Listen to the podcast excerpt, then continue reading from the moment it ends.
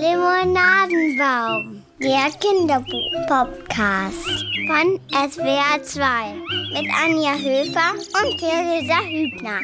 Hallo, ihr Kinderbuchliebhaber und Liebhaberinnen da draußen. Willkommen zum Limonadenbaum, dem Podcast rund um schöne Kinderbücher. Heute haben wir so ein kleines Mini-Jubiläum, Folge 10. Anja, zehnmal. Yay! Zehnmal haben Anja Höfer, Literaturredakteurin und aufgeregt im Hintergrund und ich, Theresa Hübner, auch Literaturredakteurin, bereits über unsere Kinderbuchfundstücke gesprochen und sie empfohlen. Tja, Anja, so schnell werden so groß die kleinen Limonadenbäume, ne? Ja, es geht ja viel zu schnell, aber er wächst und gedeiht, unser schöner Limonadenbaum. Ja, und ich freue mich sehr zu unserem kleinen Jubiläum. Da haben wir gedacht, brechen wir mal unser übliches Schema ein bisschen auf. Unser übliches Schema, du stellst ein Buch vor, ich stelle ein Buch vor. Heute machen wir es mal anders. Wir haben jede mit einer unserer Lieblingsillustratorinnen und auch Autorinnen gesprochen. Denn äh, ja, Gespräche mit den Macherinnen und Machern von Kinderbüchern, die sind uns auch ziemlich wichtig, weil da gibt es viele interessante Sachen zu erfahren natürlich und die sollen hier auch in loser Folge vorkommen bei uns im Limonadenbau. Genau, zwei ausführliche Interviews also heute. Ich habe mit Konstanze von Kitzing gesprochen, eine Autorin aus Mannheim, die wir beide sehr schätzen, weil sie macht echt tolle Bücher zum Thema Diversität. Hatten wir auch schon so ein bisschen in unserer Diversitätsfolge. Aber den Anfang machst du, Anja. Du hast gesprochen mit der Nina. Genau, ich habe mit Nina Dulek gesprochen. Auf die war ich sehr neugierig, seit ich zur Geburt meiner Tochter 2016 das Buch Kakadu und Kukuda geschenkt bekommen habe. Das sind sehr lustige Reime und Gedichte von Paul Maar, dem Sams-Erfinder. Und die sind so schön und so lebhaft und so bunt illustriert von Nina Dolek, dass man eigentlich gar nicht weiß, worüber man sich mehr freuen soll, über den Text oder über die Bilder. Und so geht es einem eigentlich mit allen Büchern, die Nina Dolek macht. Sie hat dem Sams ein neues Gesicht gegeben vor ein paar Jahren. Sie illustriert die Erfolgsreihe Die Schule der magischen Tiere. Ah, kenne ich. Ja, ja, das ist also ein bisschen für die älteren Kinder. Ich freue mich schon drauf, das bald mit meiner Tochter zu lesen. Ähm, genau, es ist so ab acht, würde ich ich sagen sieben, acht. Und Nina Dulek ist auch sehr präsent im Netz. Sie hat eine eigene Seite, sie hat einen eigenen YouTube-Kanal. Den habe ich mir zur Vorbereitung angeguckt. Da macht sie so YouTube-Tutorials und zeigt Kindern, wie man zeichnet. Tiere zum Beispiel, ein Huhn oder ein Fuchs oder eine Schildkröte. Sie sagt, das wäre ganz leicht und es sieht auch sehr leicht aus. Ich habe sie dann als erstes gefragt, kann wirklich jeder zeichnen lernen? Also ich würde ja sagen. Also Erwachsene, du hast jetzt eben gesagt, das ist nur für Kinder und die sind natürlich meine Hauptzielgruppe sozusagen. Am liebsten mache ich das für Kinder. Aber Walt Disney hat mal gesagt, Erwachsene sind auch nur langgezogene Kinder. Von daher, wenn du nicht nur guckst, sondern auch mal ausprobierst, wirst du merken, dass das echt einfach ist. Also die Grundlagen kann man gut ausprobieren und dann kommt auch was Gutes bei raus. Also es gibt ja. schon so ein paar Sachen, die man wirklich lernen kann. Es ist nicht alles dieses ja. natürliche Talent, oder? Also es ist einerseits ganz großer Teil Handwerk, dann natürlich Leidenschaft und ein bisschen Talent. Aber ich glaube, das hat jedes Kind. Also Leidenschaft und Talent hat jedes Kind. Und wenn da noch ein bisschen Handwerk dazukommt, dann habe ich schon tatsächlich die schönsten Zeichnungen bekommen. Also ich kriege, seit ich diesen Kanal habe, regelmäßig Zeichnungen geschickt, also per E-Mail und per Brief. Das ist natürlich am allerschönsten, wenn es so richtig in echt kommt, so per Post. Und da kann man sehen, die Kinder kriegen das super hin. Mhm. Also Talent und Leidenschaft ist auf jeden Fall da. Und Zeit ja jetzt auch. Ne? Mit dem Homeschooling und so haben sie alle Zeit. Und die Eltern brauchen was zur Beruhigung für sich selber. Also die zeichnen auch. Also ja. ich glaube, das ist so ein All-Age-Ding für alle Altersgruppen. Du hast schon ganz früh angefangen mit dem Zeichnen, oder? Wie alt warst du? Ja, also ich war zwei Jahre im Grunde. Also naja, vielleicht auch ein bisschen früher, seit ich einen Stift halten kann. Und seit ich meinen Mund bewegen kann, erzähle ich Geschichten. Also es ist wirklich, auch als man noch nicht verstanden hat und als es bei mir nur Urknäule gab auf dem Papier, habe ich schon Geschichten in Wort und Bild erzählt. Also dann war es eigentlich schon relativ früh klar, dass du Bücher machst und Kinderbuchillustratorin nee, und, und Autorin wirst. Nee. nee. ich finde eigentlich, dass es ein Wunder ist, dass man sowas machen kann. Und ich bin so lange nicht drauf gekommen und auch meine Familie. Also wir haben im Grunde, hat es immer geheißen, ja, Künstler, das ist eine brotlose Kunst und so weiter. Deswegen habe ich das gar nicht so, ich habe das nicht für möglich gehalten. Also es ist für mich einfach ein, ein Wunder, dass ich drauf gekommen bin und echt ein Geschenk. Also, dass sowas Tolles überhaupt ein Beruf sein kann, meinst du? Dass, ja, dass es einen Beruf gibt, wo ich hier sitze und mir eine Geschichte über einen Außerirdischen ausdenke. Das ist natürlich immer lustig, wenn ich dann durchs Dorf gehe, um wieder nach Hause zu kommen.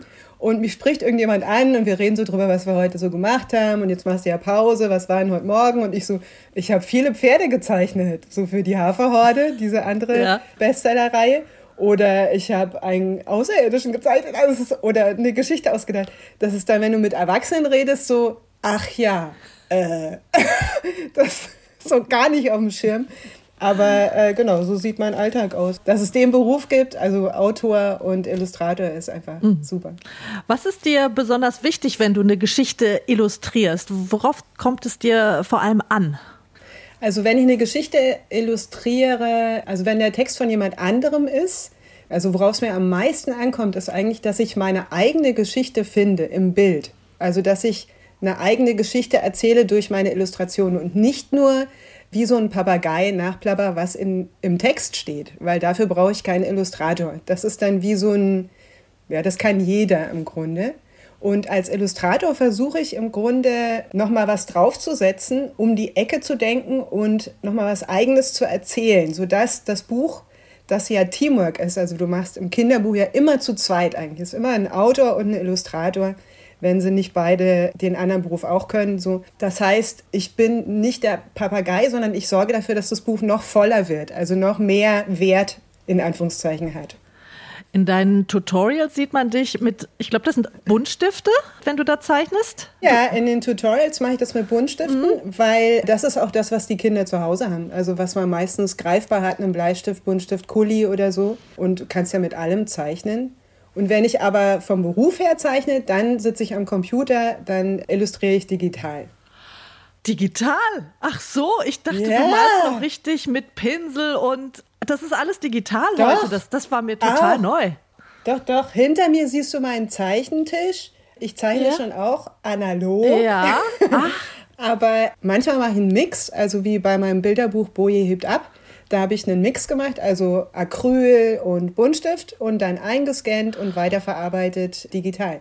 Das ist im Grunde eine andere Technik. Nur das zeige ich den Kindern nicht, weil ich mir denke, so nicht jeder kann sich diese Programme leisten, nicht jeder hat so einen Computer und das braucht man auch nicht. Also Du illustrierst ja Bücher von anderen Autorinnen und Autoren, aber du schreibst ja auch selber Kinderbücher, zum Beispiel Die Schluckauf-Prinzessin, Der Pupsprinz, Miep der Außerirdische oder eben, du hast es schon erwähnt, ja. Boje hebt ab über diesen Pinguin. Ja. Was inspiriert dich zu deinen eigenen Geschichten? Ist das auch der ganz konkrete Familienalltag? Du hast ja selber drei Kinder. Ja, das ist der Familienalltag und mittlerweile, ich glaube, sie sind damit versöhnt, dass ich es erzähle der Pupsprinz ist inspiriert von den männlichen Mitgliedern meiner Familie. Die Schluckauf-Prinzessin ist von meiner, von meiner ältesten Tochter inspiriert, die einen sehr drastischen Schluckauf hat, wo man wirklich als Mutter überlegt, wie werden wir dieses Ding wieder los, damit das Kind überlebt und schläft. Und Spinnenalarm zum Beispiel, das ist meine eigene Spinnenangst gewesen. Die habe ich damit kuriert. oh, gut. Denkt ihr eine Geschichte aus, das hilft so sehr innen drinnen und dieses Zeichnen auch, das macht einen ruhig drinnen, das sortiert die Gedanken, die Gefühle, also das ist wie eine Eigentherapie. Nur werde ich dafür bezahlt. und ich bin seit 25, ich bin seit 25 Jahren als Profi unterwegs und immer noch nicht komplett austherapiert. Also so. Also werden noch einige Bücher geschrieben werden müssen. Ja, ja. Ich muss unbedingt noch viele eigene Bücher machen. Und äh, ja. testest du die Bücher an deinen Kindern auch? Ja, natürlich. Ich teste, ob die Witze sitzen, ob die an der richtigen Stelle lachen oder ob sie anfangen zu gähnen. Das ist immer ein gutes Zeichen. Und mittlerweile kennen die mich, also die kennen mich, ja. Meine Kinder kennen mich. Und da kommen dann schon so Kommentare, so, gell, Mama, das hat dir jetzt besonders gut gefallen, aber ich glaube, das interessiert niemand anderes, was da hinten bei dem Außerirdischen um die Ecke sitzt. So. Ich so, okay, dann streiche ich das mal aus dem Text. So. Ist oft so, dass man dann viele Sachen schreibt, die einem selber super gefallen. Mm und die Familie gähnt. Und dann ist es ratsam, es rauszustreichen. Ist so. Aber was ist deine Erfahrung? Was macht eine gute Geschichte für Kinder aus? Was muss da drin sein? Also dadurch, dass ich ja immer eher auch noch für meine kleine Nina schreibe, also für mich, was muss da drin sein? Ich möchte gerne, also deswegen gehe ich von mir aus. Also mhm. ich möchte gerne gut unterhalten werden. Ich möchte gerne viel von dem Buch haben, also lange drin sein, nicht schwuppdiwupp und durch bin ich. Ich mag gerne schöne Bilder, die mich berühren, auch im Text. Und Humor. Also ich brauche Humor eigentlich. Die Bücher aus meiner Kindheit, die haben mir Hoffnung aufs Leben gemacht. Einfach durch wunderschöne Bilder, also von Astrid Lindgren die Bücher zum Beispiel, die Elon Wiekland illustriert hat, oder der, der glückliche Löwe, das hat mich durch diese Schönheit der Illustration und des Textes, hat mich das als Kind tief berührt. Das hätte ich so nicht sagen können. Aber irgendwie haben die mir Lust aufs Leben gemacht. Und wenn man das schafft, in einem Kinderbuch zu transportieren, das kannst du natürlich nicht bewerten. Also du kannst jetzt nicht sagen, oh ja, das Kind ist jetzt super aufgebaut worden. Das weiß man vielleicht erst in 40 Jahren, was wirklich berührt hat. So, ne? Mhm. Aber anvisieren tue ich das Ziel auf jeden Fall. Mhm. Ja. Du bist auch Illustratorin der Reihe Die Schule der magischen Tiere von Margit Auer. Das ist ja ein Riesenerfolg. Seit bald acht Jahren gibt es das, glaube ich, schon. Elf Bände inzwischen in der Hauptreihe und viele Spin-off-Bände inzwischen. Ja. Was macht den Erfolg gerade dieser Reihe aus? Ich denke, das ist eine Mischung aus einem Text, der nah am Kind ist, also der jetzt bei der Schule der magischen Tiere, du hast Kinder in der Schule. Alle Kinder sind in der Schule. Dadurch kann sich natürlich ein Kind auch damit identifizieren. Wer wünscht sich nicht einen unsichtbaren Begleiter, der einem hilft, also der einem ausgleicht, der einem Mut macht und so weiter. Und Tiere sind super. Tiere, Kinder. Schule und dieser hoffnungsvolle Unterton einfach. Also, dass es egal wie du bist, egal wer du bist, du bist wertvoll, du bist wichtig, du bist ein Original und bleib dran. So, ne? Also, das finde ja. ich macht das aus und ich glaube, das spüren die Leute auch am Text wie auch am Bild. Und dann ist es ein ganz großer Moment von Gnade und Glück, würde ich mal sagen. Hätte keiner von uns gedacht, dass das so durch die Decke geht. Ja, ist toll. Aber ist ja auch toll, dass man sowas nicht ja. planen kann. Das ist super. Ja, ja, wenn man jetzt davon leben muss, ist das schon auch leicht zum Verzweifeln ja. ab und zu. Ich kann jetzt natürlich sagen, wow, super, ich habe das Sams, ich habe die Schule der magischen Tiere, ich habe die Haferhorne. Das sind alles Bestsellereien. Damit kann ich meine Familie super versorgen, so, ne? aber planbar ist es nicht. Nee. Von daher ist es wirklich Gnade und ein Privileg. Mhm. Ja. Das Sams, genau, das ist, den illustrierst Sams. du auch, ist ja schon aus meiner Kindheit ein Klassiker. Ich habe es damals in der Augsburger Puppenkiste viel geguckt und Paul Maar hat es ja früher, glaube ich, selbst gezeichnet, das Sams, ne? Aber ja. ab 2017 oder so gab es so eine Art Relaunch für das Sams. Und da kamst du dann zum Zuge. Wobei er da nicht aufgehört hat, es selber zu zeichnen. Also er hat ja extremst viele Erstleser auch gezeichnet und er hat den letzten Band auch nochmal selber gezeichnet. Das Sams und der blaue Drachen. Ja. Das heißt, es sind zwei Reihen, die nebeneinander der gleiche Text, aber unterschiedliche Illustratoren. Einmal seine und einmal meine für die nächste Generation. Und das finde ich total besonders. Wobei es natürlich lustig war, weil am Anfang, als meine Sachen rauskamen, also das Sams mit meinen Illustrationen, sind natürlich die alten Fans, die waren dann nicht begeistert. Ne? So, oh, wie sieht denn das aus? Das ist ja voll süß und das ist ja gar nicht mehr so hässlich wie das alte. Und ich muss sagen, ich habe das alte nicht gekannt, weil meine Mutter diese Illustrationen nicht mochte. Da, da, also es weiß der Paul mal, ich habe ihm das auch erzählt. Eine Kindheit ähm, ohne deswegen, Sams. Da, 40 Jahre ohne Sams, ich sag's dir. Weil meiner Mutter diese Illus nicht gefallen haben. Und als dann diese Anfrage kam, habe ich noch gedacht, so, oh, das ist jetzt ein Scherz. und dann habe ich gedacht, gut, ich schaue mal rein in den Text, wie der auf mich wirkt. Und da habe ich gemerkt, der berührt mich jetzt, obwohl ich A, äh, über 40 bin und B, dieser Text schon so alt ist. Das fand ich ganz spannend und habe gemerkt, so eigentlich möchte ich, dass das für die Generation, die kommt, auch wieder. Also, dass es nicht verloren geht. Mm, so, ne? Mm. Auf die nächsten 40 Jahre. Das Sams Forever. Absolut Sams Forever. Ja. Jetzt gerade ist ein Buch erschienen, das du nicht geschrieben, aber illustriert hast, die Nimmersatt-Katze. Geschrieben Ja. von der finnischen Autorin Magdalena Hai. Erschien bei Genau. Dressler. Eine sehr packende, manchmal auch ein bisschen sogar gruselige Geschichte, fand ich, über Gier, Ja. die von einem sehr kleinen Mädchen und einer dauerfressenden Katze erzählt. Wie kam diese Geschichte zu dir und warst du auch die Erste, die die illustriert hat? Das heißt, war das in Finnland noch nicht illustriert? Doch, Ah ja, in Finnland ist es illustriert worden von einem Kollegen von mir, der auch, ich glaube, der ist auch Finne. Und für den deutschen Markt hat dann der Dressler Verlag gesagt, wir sind so ein bisschen unsicher, ob die finnischen oder diese Illustrationen funktionieren. Wir hätten gerne, dass du das machst. Und dann habe ich mir den Text angeguckt und war zum einen baff, weil das mal was ganz anderes ist, als was ich sonst habe. Das ist auch die Rückmeldung, die ich kriege. Also so, was, du machst doch sonst immer so viele Witze, hier ist kein einziger. Und ich so, äh, ja, aber trotzdem, das ist ein tiefes Buch, das wirklich eine Wahrheit transportiert, die ich unglaublich wichtig finde. Und der Witz dabei sind diese Figuren. Also, dass es diese Katze ist, die einfach riesig, enorm, gigantisch ist, weil sie so viel frisst. Und da ist schon Humor drinnen, aber anders. Ja. Also es ist anders und wie soll ich denn sagen, also mich hat es nachhaltig angerührt. Die Wahrheit, die da transportiert wird Ja. und auch diese Lösung. Also auch dieser Mädchenmut von ihr, ist sehr berührend und geht mir echt nach. Und ich habe vom Verlag gesagt bekommen, bei den Illustrationen wünschen wir uns was ganz anderes, eine ganz andere Nina Dulek. Da habe ich zuerst die Krise gekriegt, habe gedacht so, ah, die war gar nicht mich. Die war eine andere Nina Dulek. Und mein Mann dann so, nein, du darfst jetzt einfach mal machen, was du willst. Und ich so, ah, stimmt.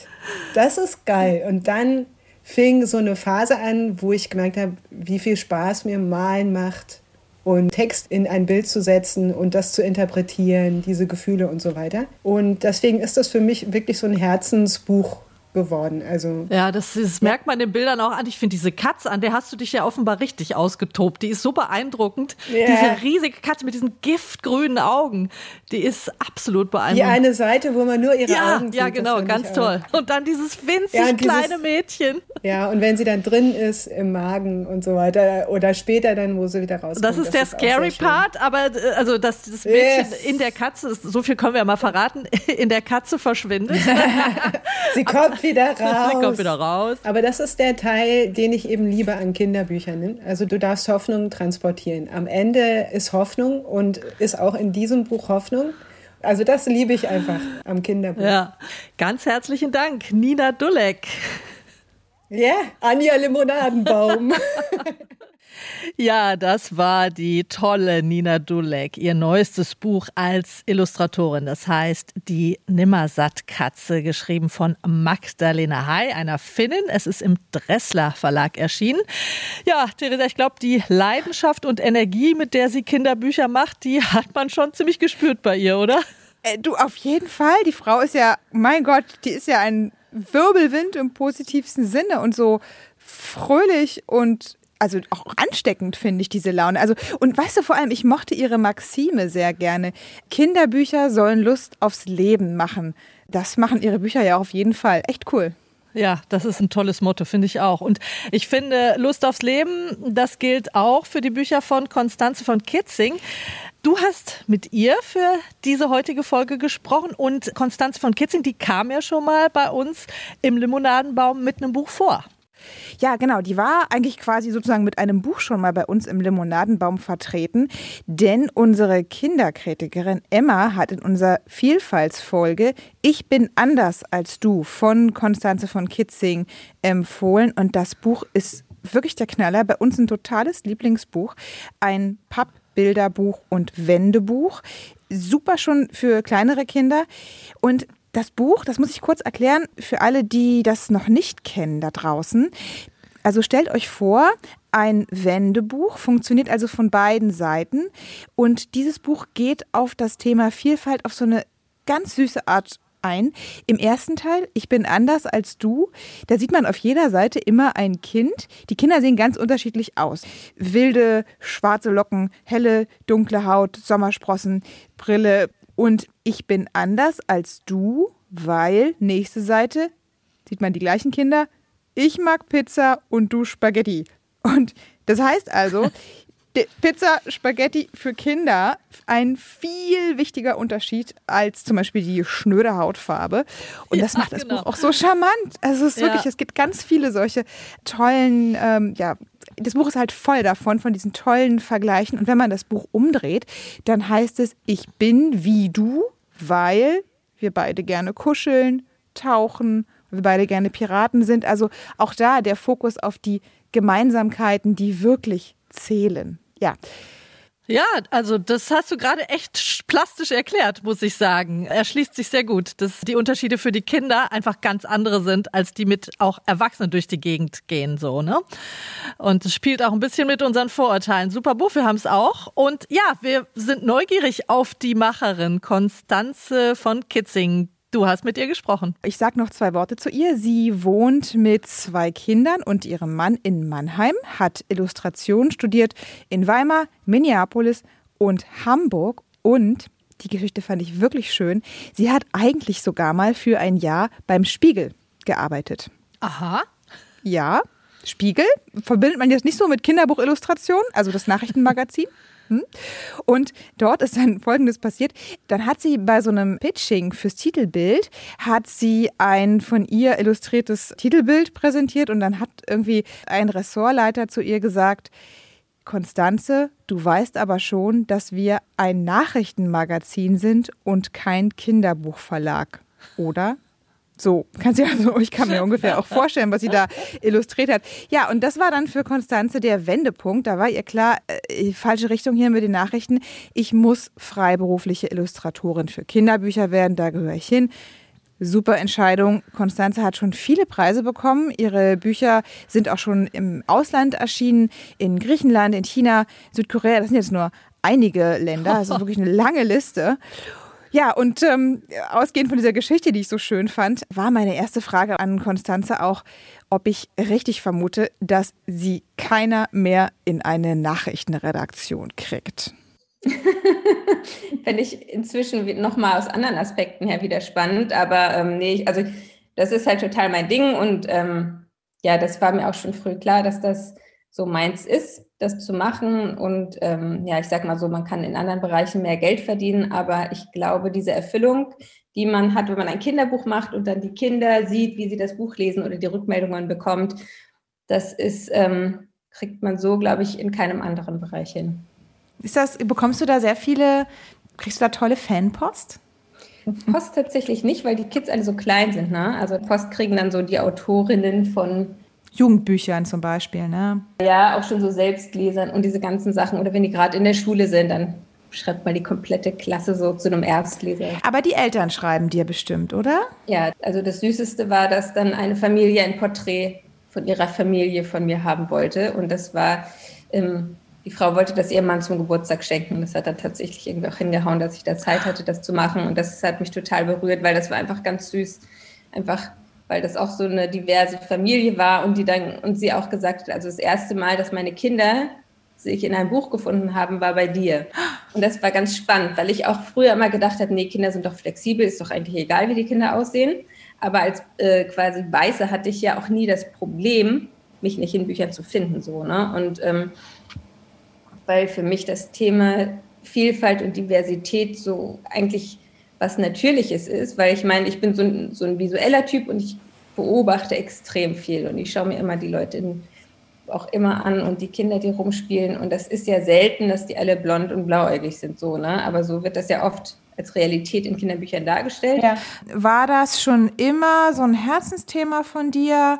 War das also was, du warst ja da auch sehr früh mit dran, zu einem Zeitpunkt, wo das in den Verlagen vielleicht noch gar nicht so wahnsinnig dominant war, oder?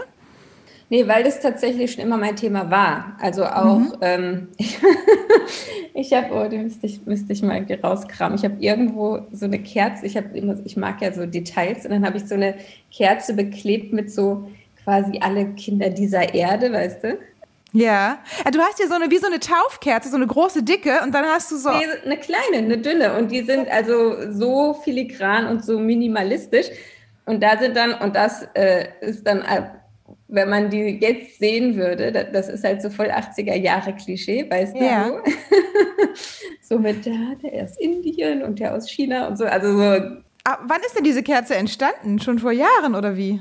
Ja, ja, da war ich irgendwie, keine Ahnung, Jugendliche oder so. Also es, wie gesagt, das war schon immer mein Thema und ich bin halt auch in einer Familie groß geworden, wo das, ähm, wo das auch meinen Eltern wichtig war, dass wir mit unterschiedlichen Kulturen auch in Berührung kommen und sowas.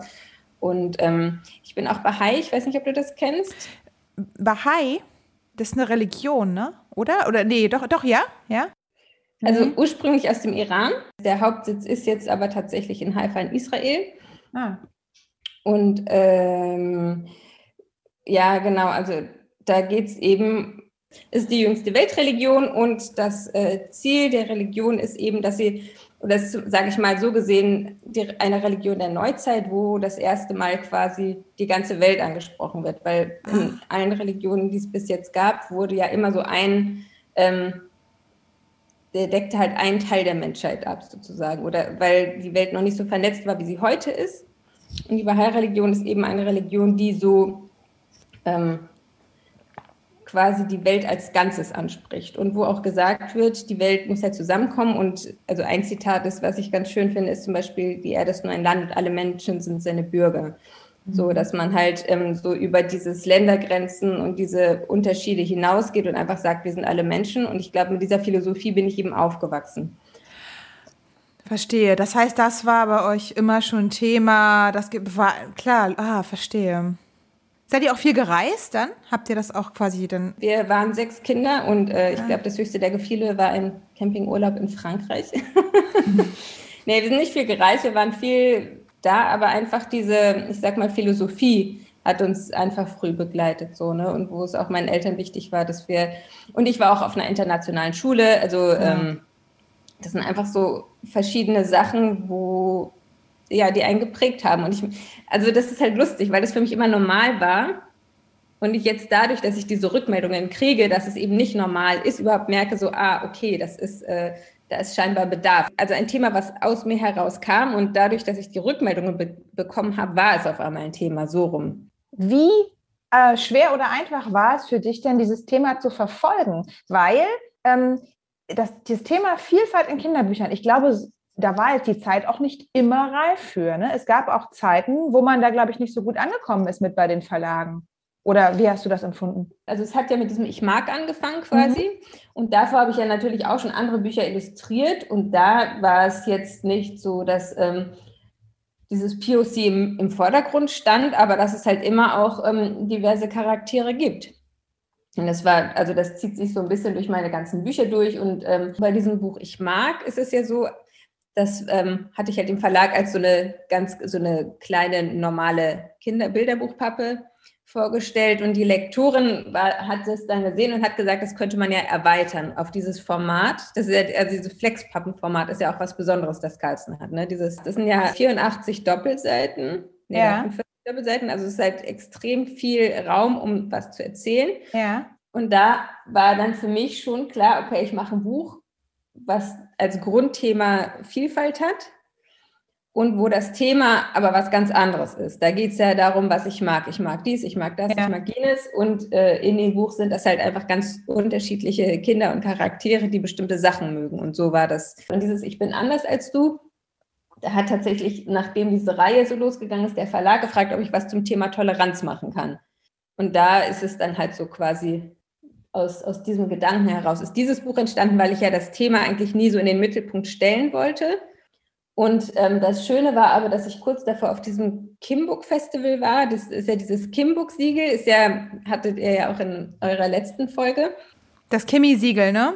Kimi-Siegel, ja, weil die wirklich eine Auswahl an Büchern treffen, die quasi so ein Diversitätssiegel mhm. haben. Und ähm, und dann war ich halt auf dieser Veranstaltung, also erstmal auf dieser Podiumsdiskussion und dann, ähm, das war für mich so augenöffnend, weil mein Aufhänger ja immer Diversität im Sinne von unterschiedlichen Hautfarben oder unterschiedlichen Kulturen darstellen war. Und als ich dann dort war, war das für mich so, oh krass, es gibt ja noch viel mehr. Es gibt ja auch äh, Menschen mit Behinderungen oder äh, mit ähm, unterschiedlichen ähm, Man kann verschieden wohnen, man kann zwei Mamas, zwei Papas haben, man kann alle möglichen Konstellationen haben, ne?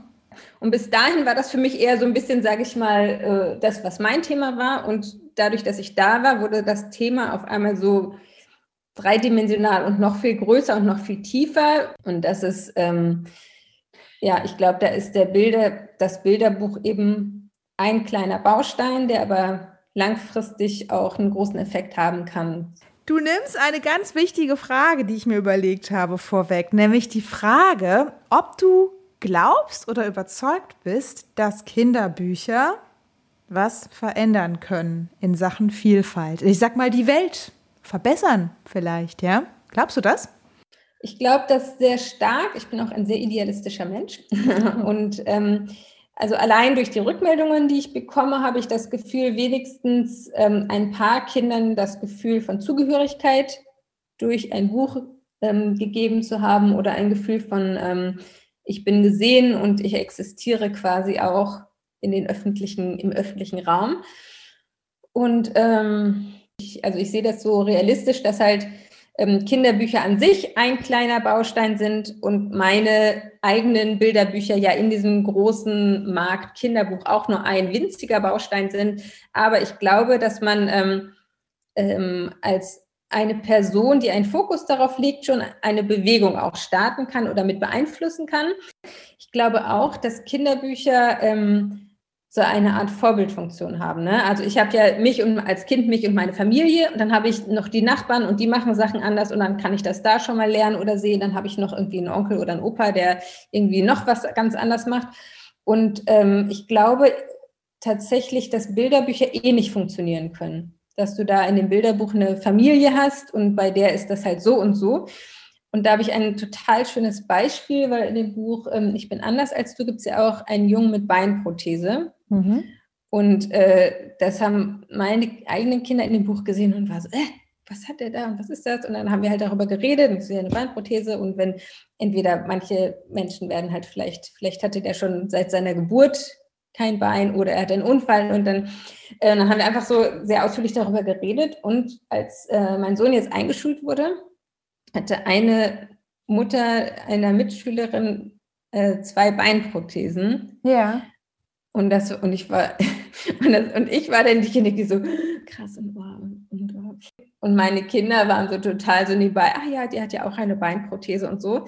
Und deshalb, und wenn, ja, aber wenn, das, wenn wir das in dem Buch nicht besprochen hätten, dann wäre dieses, uh, uh, was ich dann in dem Moment gefühlt habe, war dann, wäre dann äh, quasi auf dem Schulhof äh, losgegangen, wo ich gedacht habe, also die Menschen kriegen ja wahrscheinlich sowieso schon die ganze Zeit irgendwie ähm, kriegen, ziehen ja vielleicht ungewollte Aufmerksamkeit dann auch auf sich, statt einfach nur so ein Teil von allem zu sein. Und das hat mich total berührt, wie das, wie stark das funktioniert hat. Und ich glaube, wenn du in, wenn es in Bilderbüchern normal ist, dass du immer wieder Kinder mit, mit unterschiedlichen Hautfarben siehst oder also ja, das fände ich ja auch nochmal spannend, einfach irgendwo dann auf einmal irgendwo türkisch im Text und den versteht man vielleicht als Deutscher nicht, aber dann denke ich ja, so what? Also die anderen verstehen ihn halt vielleicht oder vielleicht ist es ja auch gerade mal gut darüber zu reden, dass man halt auch nicht immer alles versteht, weißt du? Ja. Das finde ich spannend, dass halt auch die Sprachen dann nicht irgendwie, oh, der spricht nur Türkisch, sondern oh, nee, der spricht Türkisch und wir sprechen Deutsch oder so, sondern dass halt alles gleichwertig ist, ne? Was ist dein aktuelles Projekt? Woran arbeitest du gerade? Die Ruby ist ja erschienen, ne? Genau, die Ruby, die zweite, daran arbeite ich ganz jetzt gerade.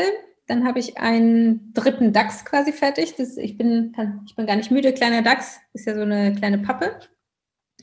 Und da bin ich gerade am dritten. Und dann, ähm, ah, ganz, was ganz Besonderes finde ich, ist dieses Ich bin anders als du, weil da so viele Rückmeldungen kamen, ob man das nicht mal für ältere Kinder irgendwie auch größer drucken könnte. Äh, kommt jetzt tatsächlich als Bilderbuch raus. Oh, mit Geschichte oder wie? Nein. Mit genauso vielen Seiten plus mehr Text. Das heißt, die Geschichte, die Kinder erzählen über sich und über ihr Leben und was sie gerade bewegt, einfach unter den, also einfach ganz parallel zum normalen Buch. Konstanze, vielen Dank, dass wir so einen Einblick in deinen ähm, Illustratorenalltag oder in dein Illustratorinnenleben äh, bekommen durften. Vielen Dank. Und ähm, ja, alles Gute und ganz liebe Grüße nach Mannheim. Tschüss. Danke dir. Bis dann. Ciao. Ja, das war Konstanze von Kitzing, die er ja wirklich, also die Vielfalt sehr am Herzen liegt in ihren Büchern. Das ist auch so ihr Motto auf ihrer, auf ihrer Homepage. Und kurz noch zwei Worte zu ihrer Homepage. Die lohnt sich wirklich aus verschiedenen Gründen. Ich habe da gestöbert und zum einen, ich hatte es auch schon in unserer Vielfaltsfolge gesagt, bietet Konstanze so einen äh, kreativen Newsletter an, wo man sich registrieren kann und dann kriegt man so coole Ideen, was man mit Kids zu Hause machen kann, auch so Illustrationssachen, tolle Anregungen, wirklich kreativ. Dann hat sie noch ihre Tochter, das darf ich glaube ich sagen, sie hat eine neunjährige Tochter, die heißt Lua. Und Lua muss die Königin der lustigen Kindersprüche sein. Jedenfalls hat Lua hier äh, von, von Konstanze wie so eine eigene Sketch-Seite, wo sie Sketche über ihre Tochter ähm, über ihre Tochter macht, so lustige Sprüche, die die. Also mein Liebling ist, sie beugt sich über ihren kleinen Bruder, der da offensichtlich viel kleiner ist als sie, ein Baby und sich gerade die Lunge aus dem Hals brüllt und Lua sagt so, sag mal bitte. Und ich, ja, äh, Konstanze hat mir auch erzählt, dass äh, Lua jetzt mit so einem eigenen kleinen Buchblog sogar schon startet mit ihren neun Jahren. Bemerkenswert. Oh, das finde ich klasse das fand ich auf jeden Fall auch. Und ähm, wenn ihr uns da draußen zuhört und denkt, aber mein Lieblingsautor oder meine Lieblingsillustratorin ist doch aber die und der, könnt ihr nicht mit der mal äh, sprechen? Vielleicht sogar schickt uns auch ein paar Fragen, die wir stellen sollen, was ihr schon mal wissen wolltet. Machen wir. Schreibt uns einfach eine E-Mail an limonadenbaum.swr.de. Das war sie, unsere zehnte Jubiläumsfolge. Tada! Jubiläum, Jubiläum. Ich rede natürlich immer sehr gern mit dir, Therese, aber dieser kleine Ausflug zu den Autorinnen, der hat mir auch ganz gut gefallen. Ich hoffe, den Zuhörerinnen und Zuhörern auch. Meine Liebe, in zwei Wochen. Bis dahin. Ja, schön war's. Hören wir uns wieder. Tschüss.